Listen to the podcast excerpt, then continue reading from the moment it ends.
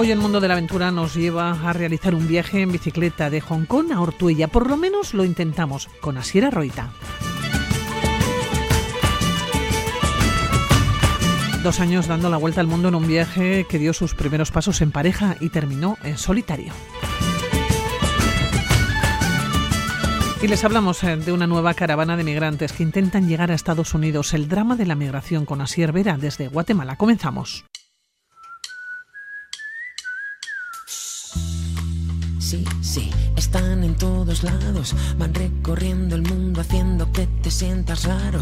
Los sueños no descansan, siempre quieren más.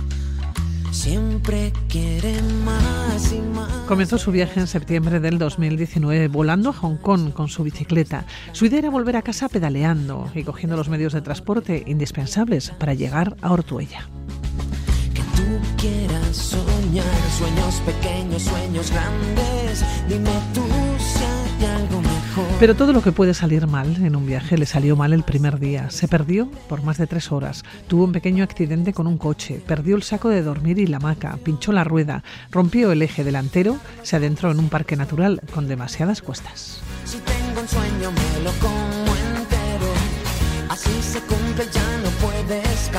Acabó derrotado, llorando, pensando que al día siguiente buscaría un vuelo de regreso.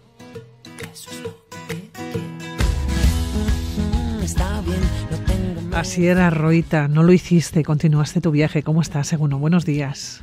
Seguno, no, no lo hice, pero no, no me, no fue, no, fue por ganas, ¿eh? seguí adelante, pero, pero porque yo creo que había imaginado tanto ese viaje y lo había idealizado tanto que dije, esto no se puede quedar aquí, vamos a continuar. Pero menudo comienzo de, viajes, que todo te salió mal.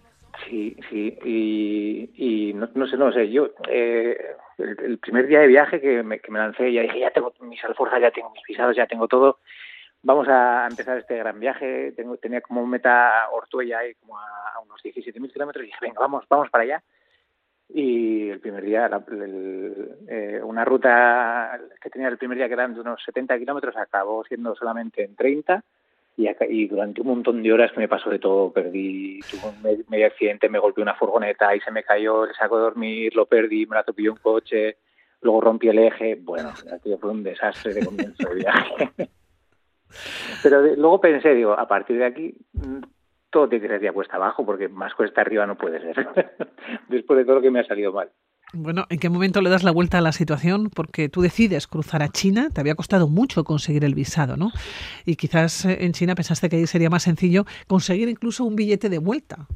Sí, sí, yo tenía en la cabeza que al día siguiente me quería ir de, que me había pasado con el viaje que había proyectado, que no lo había preparado demasiado bien, que había sido un poco loco al intentar hacerlo de esa manera, que me estaba haciendo todo mal, acabé llorando, además acabé llorando delante con la bicicleta a mi lado lleno de, o sea, sucio de, de, todo lo que había, me había pasado por el viaje, de todas las agarrados que había tenido que hacer. Y justo levanté la vista y pues a de pocos metros había un, un, hotel, un gran hotel de estos que no solemos utilizar los viajeros que vamos como yo en bicicleta. Y dije, mira, pues por hoy yo creo que me lo merezco porque no, no, no tengo forma de levantar esto, darle la vuelta a este tema y entré en el hotelazo ese que, entré, que me costó mis dineros cuando para ser el primer día de viaje, y aparqué mi bicicleta entre un Porsche y un Ferrari, eso siempre lo cuento. y, y, en una habitación, la más barata que tenían en, en, ese hotel, pues aparte de llorar un montón, pegarme un baño increíble e intentar reparar todo lo que se me había roto en, el, en ese primer día, decidí que no estaba planteando bien cómo estaba haciendo, cómo había empezado ese viaje y dije, bueno, voy a cruzar a China, que era el día siguiente, tenía la, cruzar la frontera con China, que ahí también me volví a perder, me volvieron a pasar unas cuantas cosas, pero ya más, más livianas y más ligeras. Y me di cuenta de que había puesto el objetivo como muy lejos, que era como dentro de dos años tengo que llegar a Ortuella y ese es mi objetivo y empecé a, a, replantearme el viaje y a, y a empezar a disfrutar de las pequeñas cosas, no del gran viaje que tenía proyectado, sino de darme esas, esas pequeñas metas eh, al día, que eso luego lo hacemos también en el día a día. ¿eh? Pues hoy eh, mi, mi meta era, hoy voy a conseguir algo rico para cenar, o hoy voy a dormir en un sitio que va a ser chulo, o hoy voy a tener una experiencia con alguien que me va a enriquecer, hoy, y con esas pequeñas metas del día a día, iba como cumpliendo esas etapas de, bueno, una etapa más, una etapa más, y ahí ya empecé a relajarme y a disfrutar más del viaje, porque al final era todo, aparte de todo lo que me había pasado, era toda la presión que me había metido yo en la cabeza porque tenía que ser un viaje fantástico, maravilloso, que tú me ibas a salir bien, que ibas a ser todo de color de rosa y los viajes no son todos de color de rosa, ni todo sale bien siempre. Bueno, Aunque siempre merece la pena, ¿eh? eso sí. Tuviste un viaje muy accidentado, sin lugar a ninguna duda, comenzaste así y enseguida, bueno, dentro de un rato nos vas a contar cómo terminaste, pero en China algo cambió, empezaste a disfrutar del viaje. Eh, ¿Qué te encontraste en China para que algo cambiara? Probablemente, como tú decías, el cambiar de perspectiva, ¿no? de, de de disfrutar de las pequeñas cosas, ¿no? Del final del día. Eso es, porque yo creo que era, eh, claro, dejas atrás en un, en un viaje largo de este tipo que está proyectado pues para más de un año, eh, dejas atrás a tus amigos, a tu familia, a tu trabajo, tu seguridad, tu rutina, tu volver a casa todos los días y todo eso. a mí me, me, gestionó una angustia o me gestionó, no, no supe yo gestionar esa angustia y esa presión y de lo que encontré en China al principio fue, entré por el puerto de comercio más grande de, China, uno de los más grandes de China, que tiene millones de habitantes y que no es más que cemento y cemento y cemento y cemento durante varios días. Y ahí dije, yo no he venido a, pasarlo mal, yo no he venido a comer cemento, no he venido a estar en, en carreteras de cuatro y cinco carriles. Me cogí un autobús y me fui a una zona muy tranquilita, que era Quilin y Jiangsu, que es una zona natural, una increíble, bonita, la gente súper, mucho más relajada que en, esa capital de exportación, de mercado, de economía, de tal. Y ahí ya dije, ah, esto sí que he venido, he venido a disfrutar de la gente, ahí encontré la primera persona en China que me invitó a pasar un par de días con, con él, que me llevó a recorrer toda la zona en moto, o sea, fue ya empezó ya empezó a, a, ser más como yo pensaba que tenía que ser un viaje a como lo había vivido hasta ese momento y ahí sí que empecé ya a disfrutar. Y, yo me, rompí un montón de tabúes con, que tenía en la cabeza sobre China, que serios, eh, respetuosos, bueno, respetuosos son, pero demasiado serios, demasiado respetuosos para nuestra forma de, ser aquí en Euskal ¿no? Y que va, me encontré con una gente súper simpática, súper amable, con mucho contraste cultural, mucho contraste social. Me invitaron a un montón de bodas cada vez que pasaba por delante de una boda, que en China la celebran en la calle y es como un evento social más para compartir que, que, aquí, que es como más con invitación, más, más eh, sí para compartir, pero en un entorno privado, ahí es pasadas por delante y como eres turista y eres la, quizás eres la primera persona de Occidente o primera persona turista que viene en su vida, te invitan a la boda, estás con ellos, no sabes qué tal. O sea, fue un poco, un poco locura, un poco romper un montón de esquemas que tenía yo en la cabeza. y la verdad es que lo pasé genial con ellos. ¿eh? No nos entendíamos absolutamente nada porque inglés tampoco hablar y, y, la verdad es que no nos entendíamos absolutamente nada, pero con gestos, con mímica, con que llevan de la mano de un sitio a otro, tal, no sé qué, y, y manejan muy bien la, la, tecnología y los traductores. Y eso nos, salva, nos salvó en más de una ocasión de no entender absolutamente nada.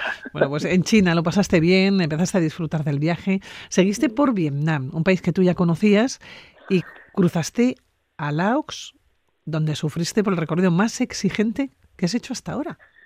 Sí, eh, mira, en Vietnam crucé de este a oeste, había cruzado ya de sur a norte en otro viaje que hice en Sleeping Bus, más tipo turista, y era un país que no me gustaba nada, nada, nada, nada, porque me parecía que era que estaba demasiado volcado en el turismo y sin embargo encontré zonas en, el, en la parte norte, de, cruzando de este a oeste, que me encantaron y cambié totalmente otra vez mi, mi, concepto de lo que es visitar un país de una forma o de otra. La, la, la experiencia no trae al país, sino cómo vives tú esa experiencia, cómo te planteas tú esa experiencia. Y en Laos llegué a la frontera con, con Laos y en la frontera, justo antes de cruzar, me dijeron, al otro lado solo vas a encontrar dos cosas en, en este país. Una va a ser arroz, y es verdad que solo comen arroz, sticky rice, un, un arroz muy muy pegajoso, pero que está muy rico, que llevan todo el día encima como eh, tanto para comer en, los, en las comidas principales del día como como eh, lo llevan una cestita como si llevásemos una riñonera llena de arroz, pues así, y van comiendo durante el día. Eso me dijeron, y eso una de las cosas que voy a encontrar, y eso es lo que encontré. Y la otra es cuestas. Y dije, bueno, son estos son un poco exagerados y no, no son muy, no muy deportistas, tampoco no creo que sea para tanto. Madre mía lo que me encontré allí es el recorrido más exigente que he hecho en mi vida, porque aquí, bueno, eh, cuando tenemos las, las, es una zona muy montañosa en el norte, y cuando aquí tenemos zonas montañosas, bueno, pues ya sabemos cómo suben los puertos, que suben en zigzag, pero ahí yo no sé por qué no lo suben en zigzag y lo suben a, tumba abierta, y es, eh, eh, vi muchos camiones que habían quedado en las bajadas sin frenos y, y habían quedado en, los argenes eh, tirados porque habían tenido accidentes, porque habían, se, se habían calentado los frenos y habían, habían tenido accidentes. Y eh, tanto es así que yo también cuando bajaba iba echándole agua a los frenos porque se calentaban demasiado y tuve y en la capital de, Laos ya tuve que cambiar la primera vez los frenos y tampoco había sido tantos kilómetros. ¿eh? Sufrí como no había sufrido en la vida encima de la bicicleta, verdad. Bueno, por lo menos así era, habían pasado unas semanitas ya para disfrutar del viaje, ¿no? Para estar contento, como había cambiado la perspectiva, ¿no? De lo que en un principio parecía que te ibas a encontrar. Estuviste en Laos, pasaste a Camboya, eh, visitaste, ¿no? Los templos de Angkor.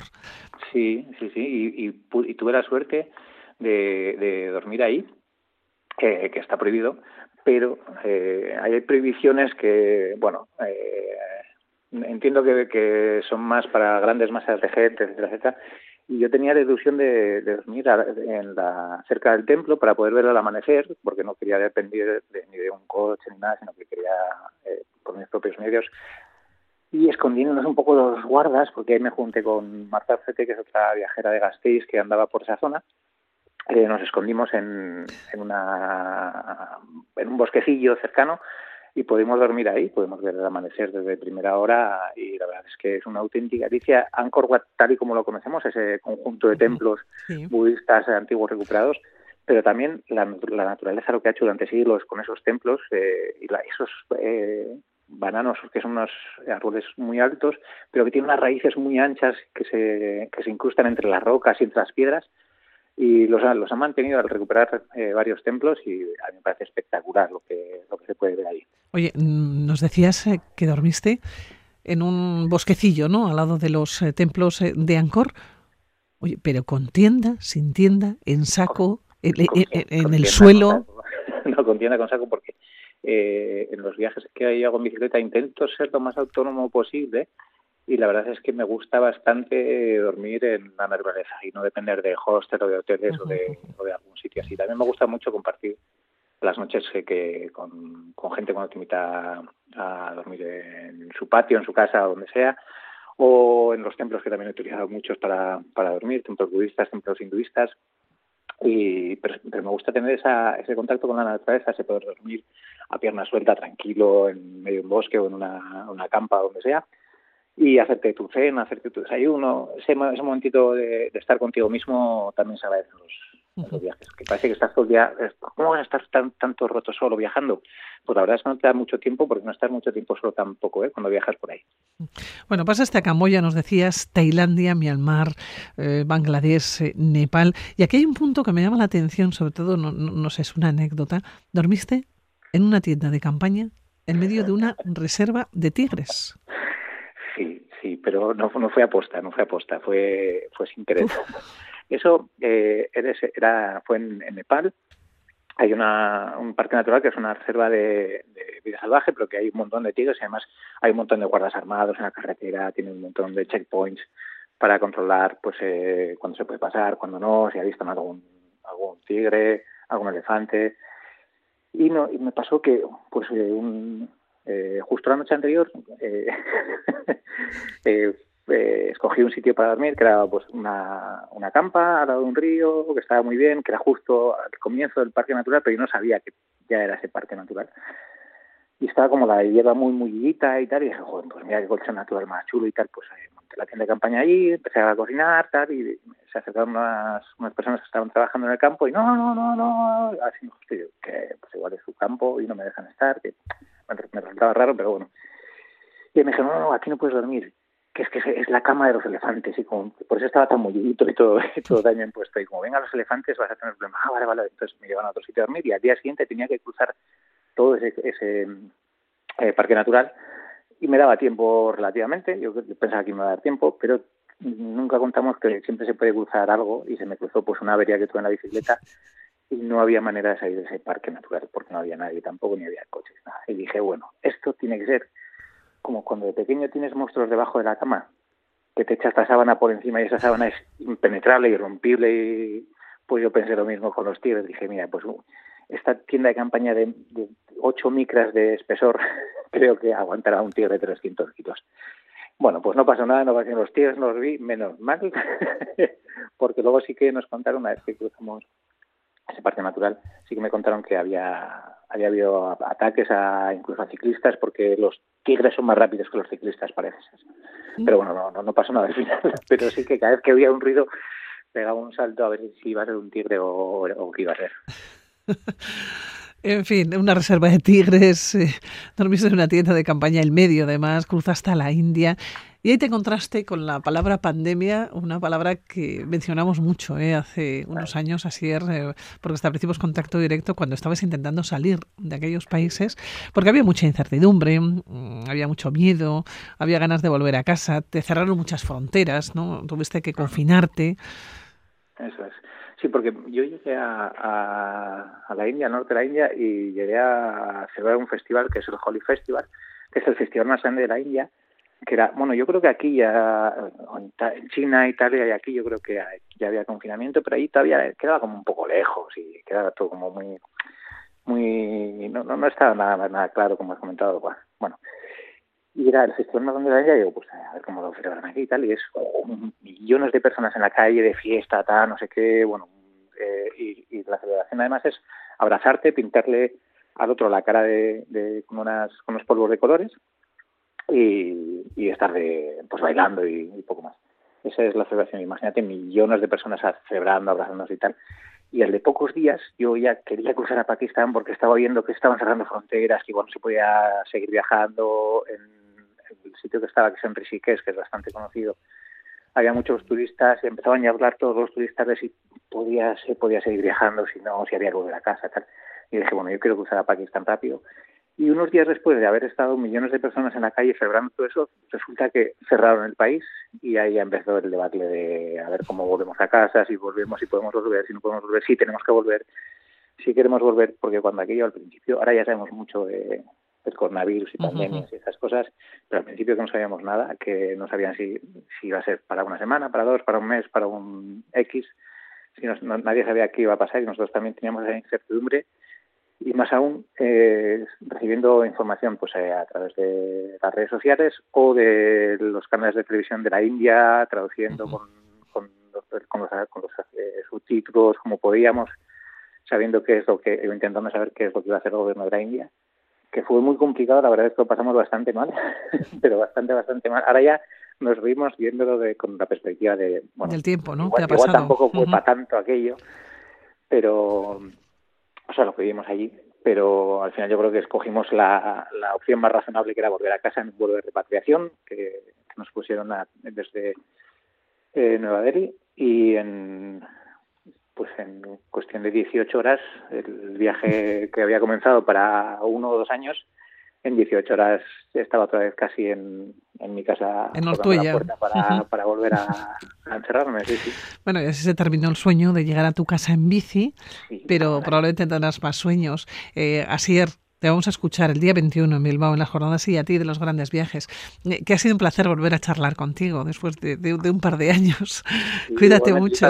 Ya recuerdo el viaje y todavía se me ponen los pelos de punta cuando, cuando hablo contigo, cuando charlo con alguna persona más. Todavía sí, Y además, de, todas las veces que hablamos, sí. cuando, cuando estuve, de viaje con toda la pandemia y todo eso, que, cuántas, cuántas vueltas le dimos y cuánto agradecía por lo menos poder hablar y, compartir lo que estaba pasando.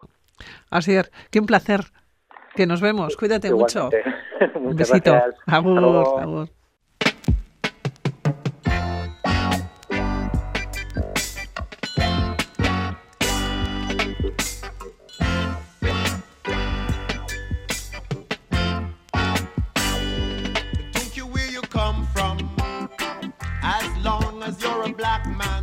Después de vivir casi dos años en Qatar, Mayela y su pareja emprendieron un viaje. Querían dar la vuelta al mundo durante dos años.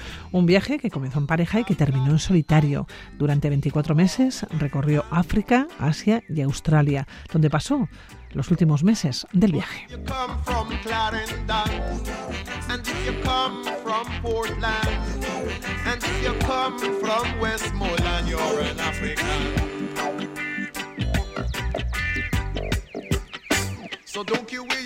Aterrizó en Barcelona el 14 de marzo del 2020, primer día del confinamiento del COVID-19. Mayela participa el próximo 21 de mayo en las jornadas IATI de los grandes viajes en Bilbao.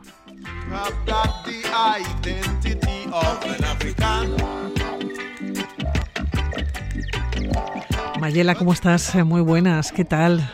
Hola Pilar, buenas. Oye, gracias por invitarme. Oye, Mayela, después de dos años disfrutando de la libertad que da viajar, menudo flash llegar a Barcelona un 14 de marzo del 2020, ¿no?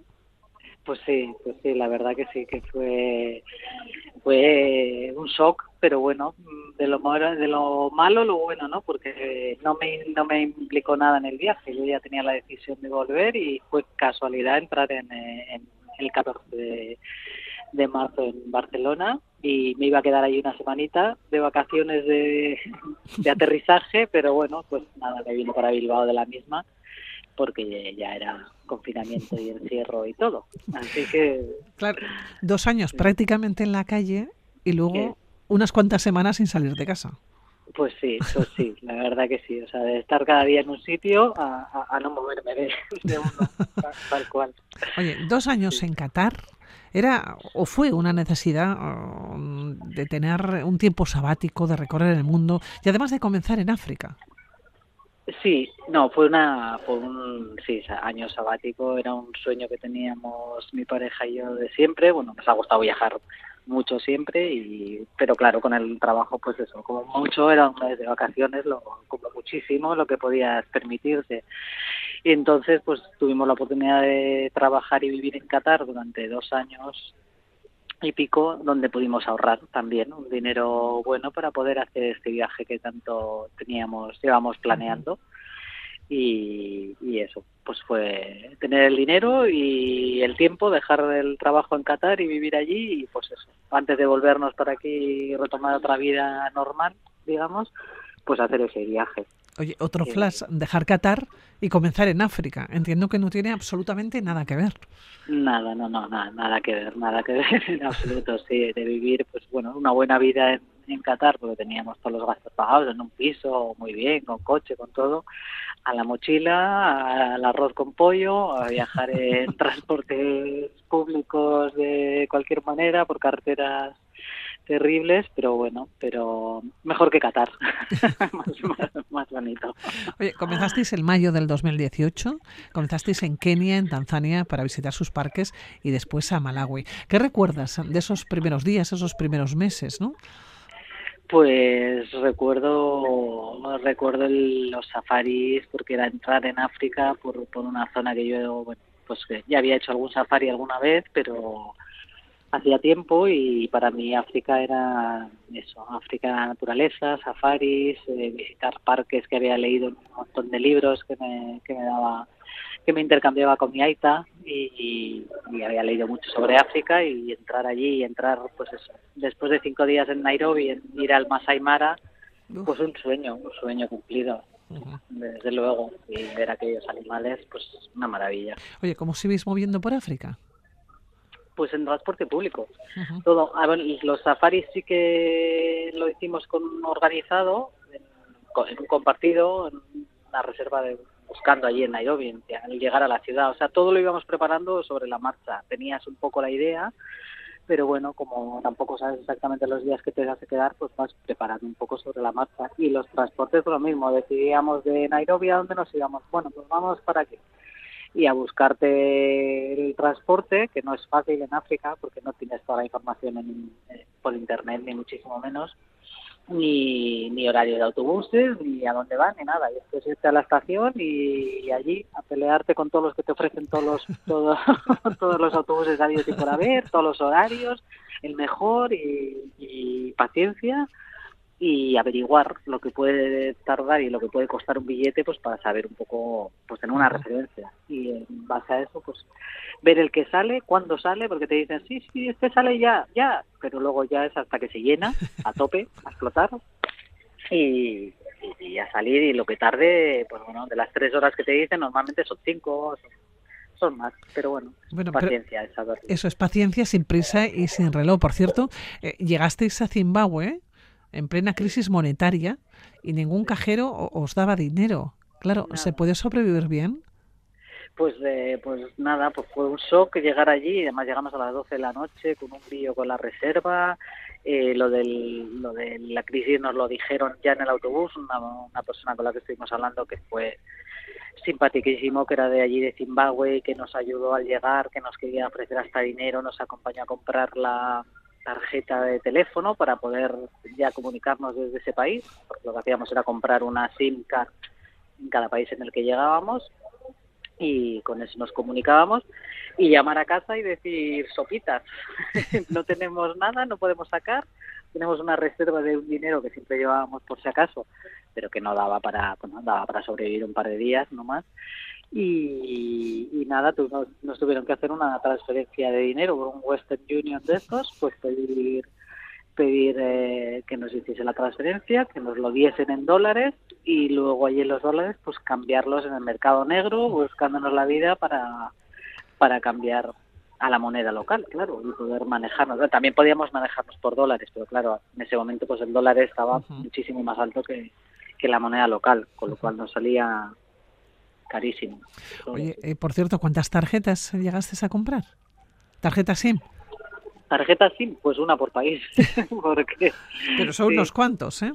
Sí, sí, sí. Bueno, yo no sé los que hice, no sé si son 17 países los que visité, pero sí, sí, tarjeta por, por país. Bueno, todo esto decíamos al comienzo que lo vas a contar, ¿no? En las jornadas y a ti de los grandes eh, viajes, cómo fue el viaje, cuál fue el itinerario, el recorrido, pero también los viajes tienen muchísimas anécdotas, muchísimas aventuras. Tú tuviste un incidente en las dunas de Susubel. Sí, en Namibia. Uf, qué mal, qué mal, qué mal, qué mal lo pasé. Porque fue una tontería, porque fue que llegamos al parque eh, al atardecer, pues quedaba una hora para, para que se pusiese el sol. Y cuando entramos en el camping, pues nos dijeron, ah, pues si queréis ahora, pues si vais rápido y subís a la duna esta que está aquí cerquita, vais en el coche de cerquita rápido y subís a esta duna que se ve que hay una puesta de sol impresionante en las dunas y tal. Y, pero moveros rápido que ya, que, que se hace ya, que ya se pone el sol enseguida. Bueno, bueno, salimos corriendo, empezamos a subir la duna, que había unos coches, había un aparcamiento, con unos, con, había un par de autobuses y algunos coches más allí que estaban en la, base de la duna y había que subir la duna, pero que ni la habíamos mirado. Entonces empezamos a subir con la duna, una mochila con una cámara para sacar fotos, empezamos a subir y oye, ahora subir, subir, pero ¿dónde está esto? Y, seguíamos subiendo y volvías a bajar y volvías a subir y yo, pero bueno, no, no, no vamos a llegar y tal y le dije a, a a mi pareja, le digo, mira, coge la mochila, sube tú y saca las fotos que puedas, que yo no llego, porque íbamos ya arrastrándonos, subiéndolo, escalando las dudas, básicamente. Y nada, tiró él y nos separamos. Y, nada, yo seguí subiendo un poco, pero dije, esto no, no tiene sentido, no voy a llegar al atardecer. Y ya empezaba a bajar gente, pero claro, bajaba gente que no llega, no es un camino, o sea, bajaba gente pues por la duna y no, pues ya está puesto el sol, ya no llegas y tal, y digo, pues nada, pues me doy la vuelta y bajo hacia el parking. Pues no sé lo que hice, no sé a qué vuelta haría la, a, qué duna, que, que me desorienté totalmente, no veía a nadie, no veía el parking, yo empecé a bajar la duna, no veía nada, volví a subir otra duna, volví a bajar otra duna, un horror, empecé a llamar, claro, gritaba, buscaba a, mi pareja, yo Damián, gritaba a Dios, él me veía porque estaba por ahí, tendría que estar bajando, no veía a ninguna persona, bueno, me empecé a desesperar porque ya empezaba a ponerse el sol, claro, ya se había puesto, y no sabía dónde estaba, eso estaba alejado del camping, y no sabía si iba a salir hacia el, digamos, hacia el norte de la duna, hacia el este, hacia lejos del parque, de, del coche, no tenía ni idea, o sea, me tiraba como rodando por la duna, gritando a los saltos, intentando bajar lo antes posible a la base de la duna para pues situarme si podía, pero con una angustia pensando que se matía de noche y que no sabía dónde iba a llegar a parar, porque no veía nada, o sea, no tenía ninguna orientación de ningún tipo. Y gracias pues bueno, gracias a Dios bajé y caí un poquito, bueno, no sabía dónde exactamente, dije, no sé si tiro a la derecha o a la izquierda, no sé si el parking está para la derecha o para la izquierda, tampoco sabía, digo, o sea, si me voy al contrario, pues no sé a dónde llego, pero casualidad, pues tiré para el lado correcto y caminando, caminando, cinco o siete minutos después vi el parking, vi el coche allí y bueno, salí corriendo con una angustia, digo, bueno, son, esos momentos también angustiosos que forman parte del viaje, son anécdotas, algunas de ellas divertidas, un gran aprendizaje de vida, pero también momentos en los que uno los puede pasar eh, mal. Todo esto, mm, estábamos hablando de las dunas, estábamos hablando de, África, y es que estos eh, dos años... Hay una parte en la que estás en África, pero hay otra parte en la que tú continúas en solitario, vuelves a Asia. Sí, vuelvo a Asia, bueno, voy a Asia, porque empezamos en África, hicimos tres meses en África, bajando desde, desde Kenia hasta Sudáfrica, y allí ya después de esos tres meses en los que no nos separamos ni un minuto, ni un día, ni un nada, ni no lo gestionamos, no gestionamos el viaje realmente como, como deberíamos, por ser algo tan intenso, pues y por otras cosas que venían del pasado, pues decidimos separarnos, de dejar la relación y, separarnos.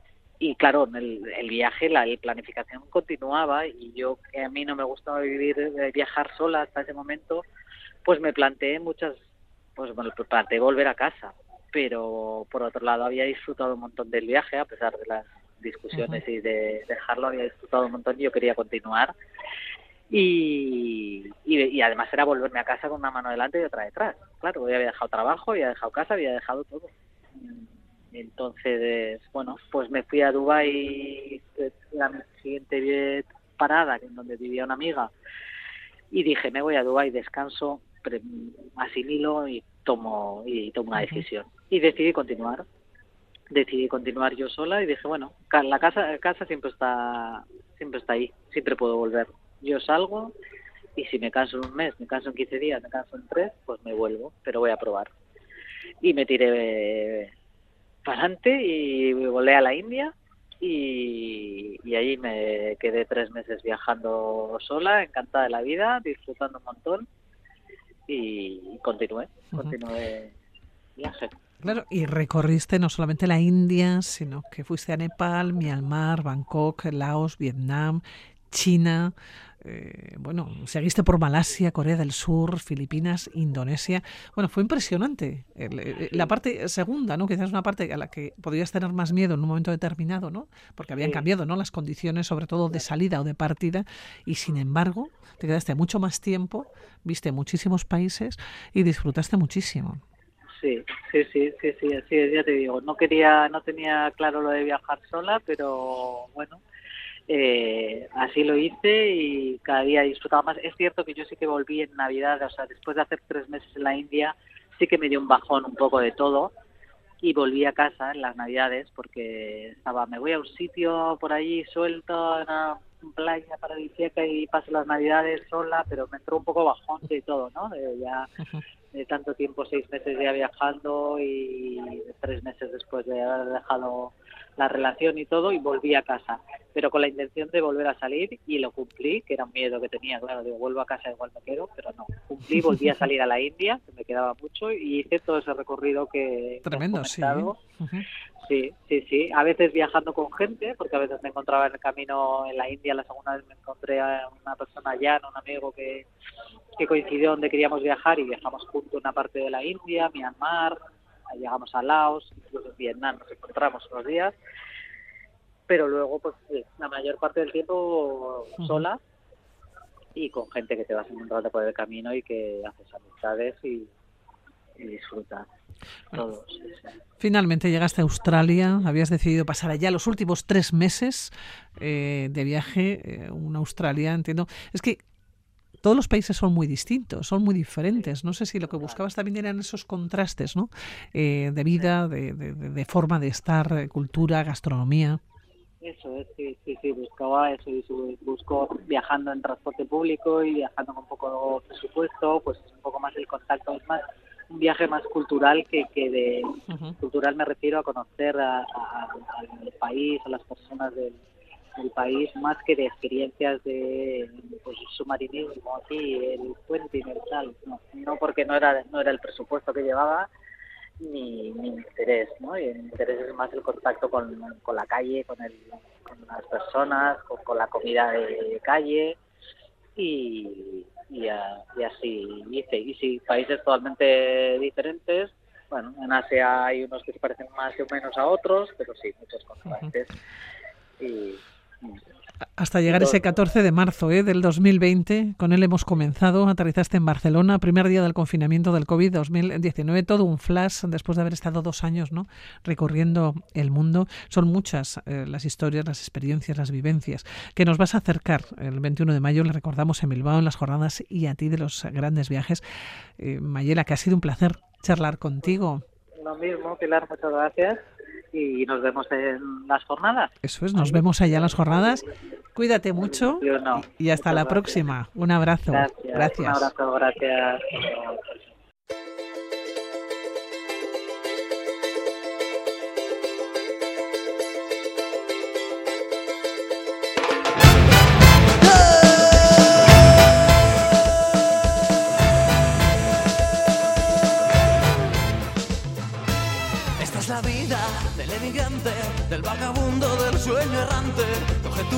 Miles de migrantes están intentando atravesar estos días la frontera que separa México de Estados Unidos. Es el drama de las caravanas de migrantes.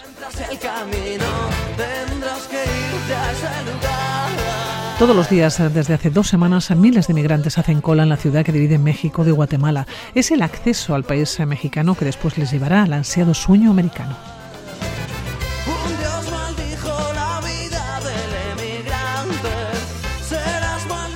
Necesitan un permiso temporal de México para poder avanzar con la esperanza de cruzar a territorio estadounidense. Ante el cambio de la política migratoria de Joe Biden, son muchas las imágenes que se recogen, personas que se van sin nada y llegan con menos.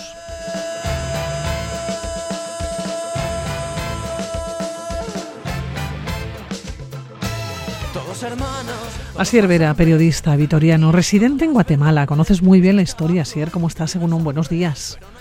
¿Qué tal, eh, muy buenos días. Asier, conoces bien la historia, tú has eh, formado parte de esas caravanas de migrantes. A día de hoy, ¿qué ha cambiado ahora? Pues ha cambiado algo fundamental, que es que a partir de, pues, eh, de ya, de, desaparece el título 42.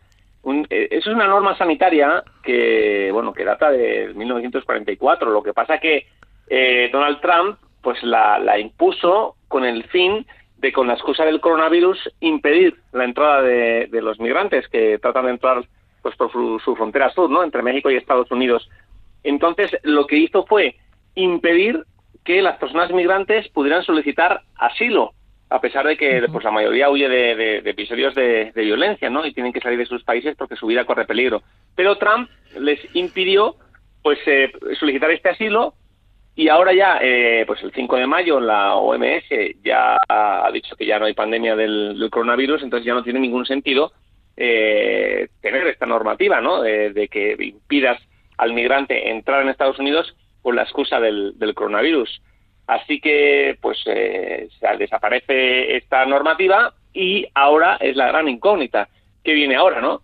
Pues ahora viene lo que se conoce como el título 8, que es todavía con más restricciones para que puedan entrar eh, los migrantes.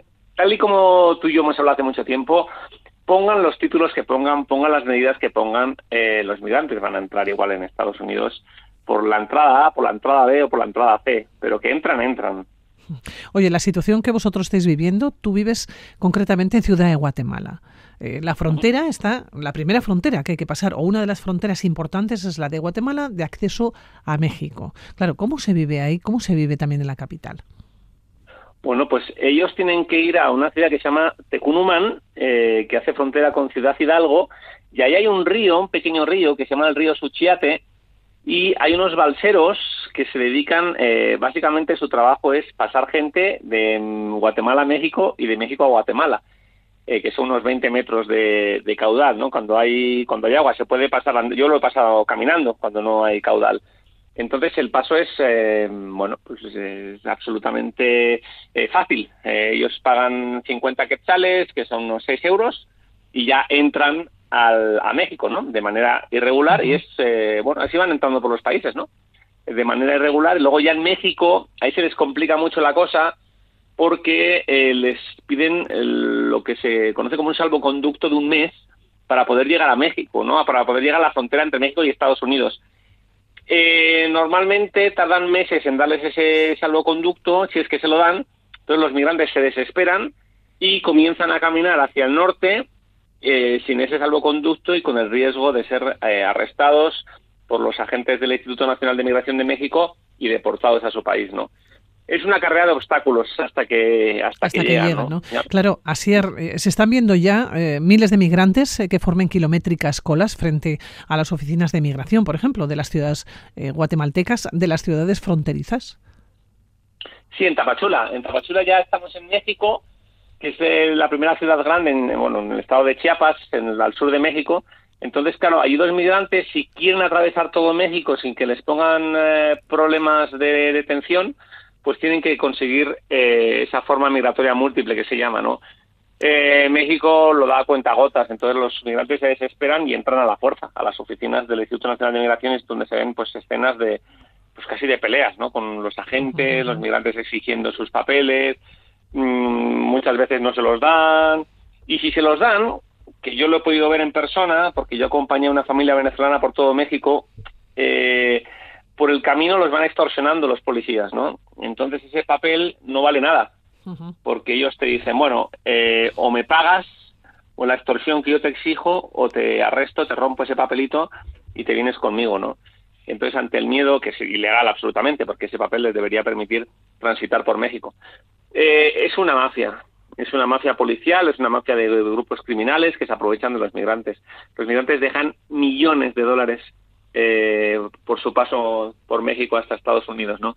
Y quienes se benefician son estos policías eh, corruptos que, bueno, es que a mí me han bajado del autobús con migrantes para, para exigirles dinero, ¿no? O sea, que yo lo he visto en persona. Es, lamentable lo que hacen con ellos, ¿no? Incluso con niños, con bebés, eh, a las mujeres les meten mano porque las mujeres muchas veces se, esconden el dinero, ¿no? Pues y me les meten mano para agarrarse el dinero. Es lamentable lo que sucede en México y parece que a nadie le importa, ¿no? Llegan con muy poco dinero, con muy pocas cosas, eh, pero son miles de personas, ¿no? Las que las que van llegando. Llegan con poco y se van prácticamente sin nada. Eh, sí, claro, eh, llegan, mm, van dejando cosas por el camino, ¿no? Es muy curioso cómo van dejando, pues, yo me acuerdo de la familia venezolana que yo acompañé hasta el río Bravo, que ahora están en Nueva York, dejaron el carrito del, del bebé, pues, en la orilla del, del río Bravo, ¿no? En, en México, ¿no?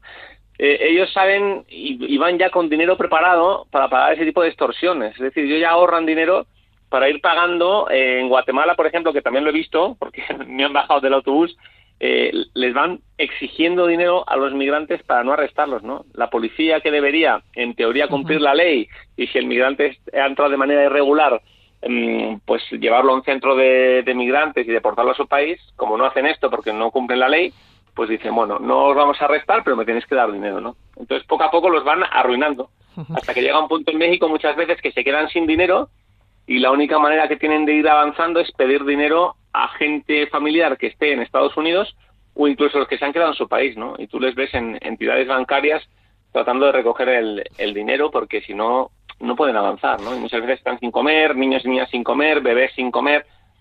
Es muy lamentable, es una situación muy lamentable que, bueno, que además no le va a poner fin, ni el fin del título 42, ni el título 8, porque el problema está en el origen. O sea, cómo se vive en estos países, ¿no? Yo que vivo en Guatemala. O sea, el nivel de miseria eh, y violencia que existe en estos países, ¿no? Son invivibles. Entonces, claro, mientras no se mejore eh, la situación de acá, es que va a seguir expulsando gente eh, pues a una velocidad increíble, ¿no? Y luego, claro, eh, estos países como Guatemala, Honduras, El Salvador, viven de las remesas.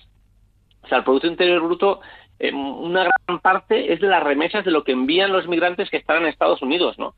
Entonces, a nadie le interesa ponerle fin, ni a Estados Unidos, porque es mano de obra muy barata, que le interese, además, es que la necesita, ni a estos países que, claro, eh, gente que vive de manera miserable, les llega dinero todos los meses, dólares, que son invertidos aquí en Guatemala. Oye, Asier, decías que a ti te han bajado del autobús cuando has acompañado a las caravanas de, migrantes. ¿Tú eres gringo? Claro, a mí no, a mí no me piden dinero. Eh, a mí no me lo piden, se lo piden a ellos. Entonces, cuando me bajaron en México, eh, me bajaron siete veces. A mí me bajaron la primera vez. Entonces, cuando comprueban de que ya mi pasaporte es español, de que, bueno, pues que yo ahí no soy extranjero, ¿no? Entonces, ¿qué hicieron? Pues no les pidieron dinero en esa ocasión. En las seis siguientes, qué casualidad que los agentes de policía bajaron a todos los hombres del bus menos a mí. Entonces claro, cuando ellos subían del... Esto te hablo de madrugada. Cuando subían, les preguntabas y decían, ya nos han robado, ya nos han quitado dinero, ya nos han quitado dinero. Es decir, el primer retén avisó a los retenes siguientes para que a mí no me bajaran. Porque a mí ya me conocían. Cuando entraba el policía, ya a mí no, yo no bajaba del bus. Y en Guatemala me pasó exactamente lo mismo. Eh, aquí en Guatemala son menos sutiles, entonces entró el policía dentro del bus y empezó a pedir dinero dentro del bus, pero claro, como se dieron cuenta de que aquí había un extranjero que era yo, me dijeron, no, usted tiene que bajar abajo para hablar con un agente. Y cuando yo bajo, ahí nadie me estaba atendiendo. A mí me dejaron ahí los minutos que necesitaron para robar a cada uno de los pasajeros, que en este caso venían de Honduras, y cuando ya les robaron, pues me dejaron subir. Para que no seas un testigo incómodo. Efectivamente, para que no sea un testigo incómodo. Lo que no saben es que soy periodista, que lo cuento, que en el caso de Guatemala, pues bueno, yo lo denuncié, ¿no? Yo llamé a, pues, a gente de la policía de aquí, eh, llamé a, gente de migración de aquí para advertir de que había retenes que estaban robando dinero a los migrantes. Porque estas cosas hay que denunciarlas. Más allá de publicarlo, etcétera, hay, que denunciar. Esto no, no puede ser. Que van a seguir haciéndolo, porque es un, es un negocio. O sea, ahí se, nutre muchísima gente los migrantes. El migrante es una bolsa de dinero. Y vienen con dinero, claro, no pueden venir sin, sin nada. Lo que pasa es que por el camino se van quedando sin dinero. Porque, claro, entre que le roban la policía y luego que sufren asaltos, más los gastos de mantenimiento, porque tienen que dormir, tienen que desayunar, tienen que comer, tienen que cenar, evidentemente, como cualquier persona, ¿no? Y son travesías que, que duran meses. Los venezolanos vienen, por ejemplo, de la selva del Darién, que es una selva entre, entre Colombia y Panamá, ¿no? Peligrosísima. Tienen que ir pagando lanchas allí en la selva, eh, retenes, es, es una ruina para ellos. Es una inversión terrible y claro, cuando llegan a la puerta, que es eh, ya la frontera, no están dispuestos a, a, renunciar, por mucha policía que pongan, porque ahora Estados Unidos ha anunciado 24.000 agentes del orden y 1.500 militares eh, en las fronteras para que no puedan pasar de México. Oye, recorrido que hacen las caravanas de migrantes, ¿no? ¿Y qué es lo que se encuentran o qué se van a encontrar? Además de muchos obstáculos para llegar a Estados Unidos. Y todo depende efectivamente del país de salida. Claro, no es lo mismo, yo que sé, salir de Honduras que vas a Guatemala, Guatemala, México, México, Estados Unidos, que, que ya es terrible de por sí, que venir de, de, Venezuela. La mayoría de personas que vienen de Venezuela es que no vienen ni de Venezuela, vienen más al sur vienen de Chile, vienen del Perú, vienen de países muy alejados que han recorrido toda América Latina hasta llegar a Estados Unidos, en, autobuses, caminando, haciendo autostop, eh, familias enteras, tú ves con niños, con niñas, muchos bebés, muchas mujeres solas con, con niños que vienen de, violencia machista. Hay demasiados casos ¿no? que te encuentras eh, que no les queda otra que huir de su país porque si no las va a matar el, el, el novio, el exnovio, la pareja, quien sea, ¿no? Y, ahí les ves con dos, tres niños ellas solas eh, subiendo hacia, hacia Estados Unidos, no están dispuestas a renunciar ni, ni, ni, ni, a regresar, ¿no? Ahora, el cambio de normativa es muy importante porque con el título 42 lo que hacían era, tú llegabas a Estados Unidos, había nacionalidades, sobre todo mexicanas, guatemaltecas, hondureñas, salvadoreñas y últimamente eh, venezolanas, que les impedían entrar pero le regresaban a México y estas personas evidentemente no se rendían y volvían a intentar entrar, ¿no? Hasta que en una de esas eh, da con un agente de migración, no sé si amable, y les deja pasar, ¿no?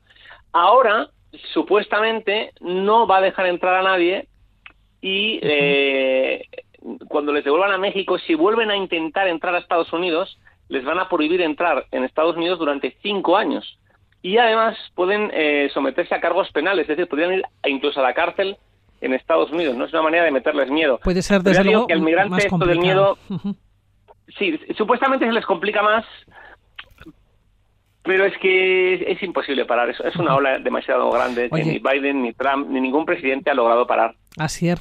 Eh, en esta ocasión tú no vas con la caravana de migrantes.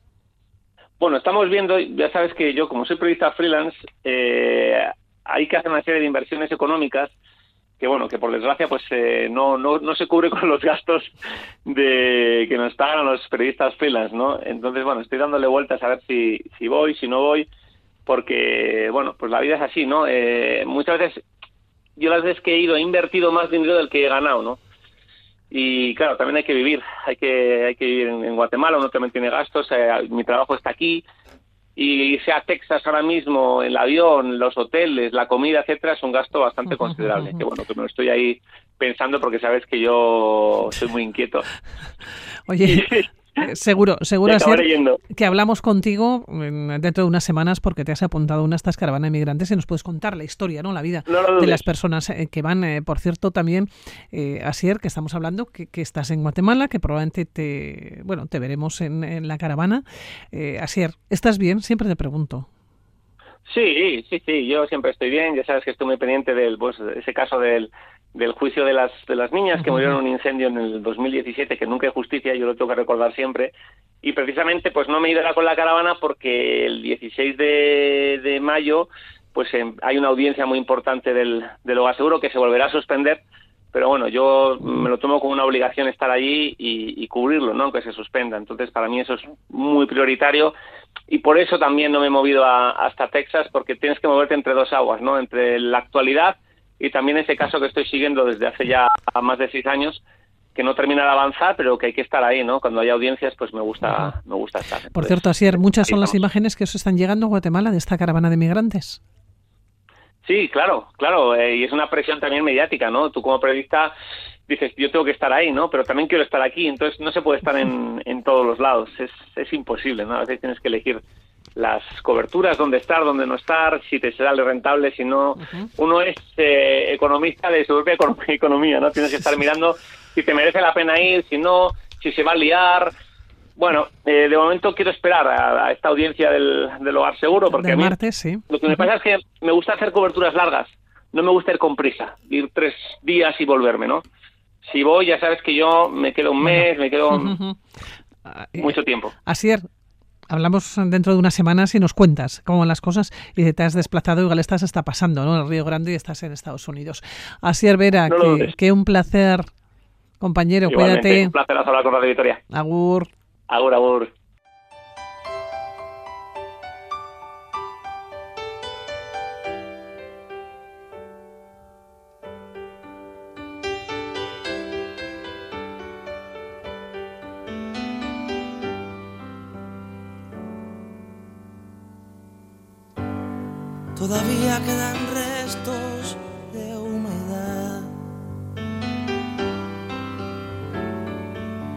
Sus olores llenan ya mi soledad.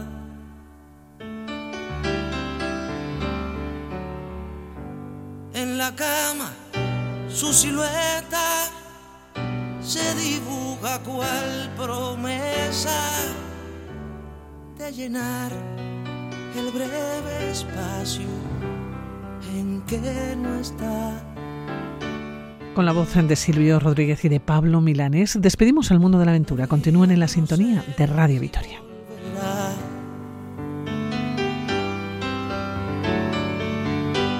Nadie sabe al día siguiente lo que hará.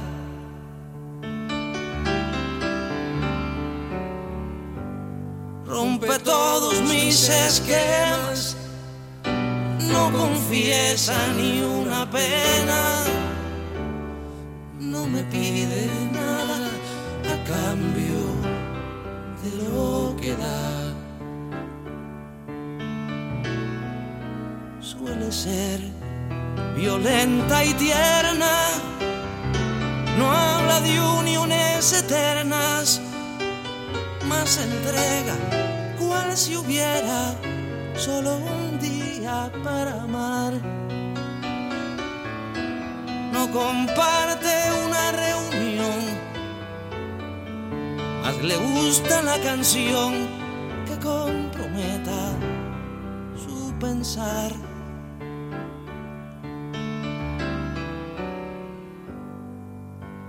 Todavía no pregunté, te quedarás. Temo mucho la respuesta de un jamás. La prefiero compartida antes que vaciar mi vida. No es perfecta, más se acerca a lo que yo simplemente la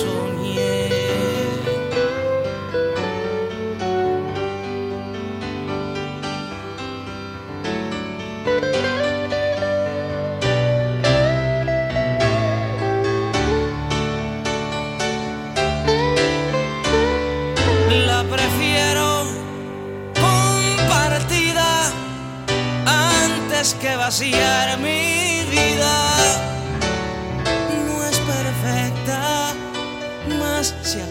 Loca, loca yo. Simplemente soñé.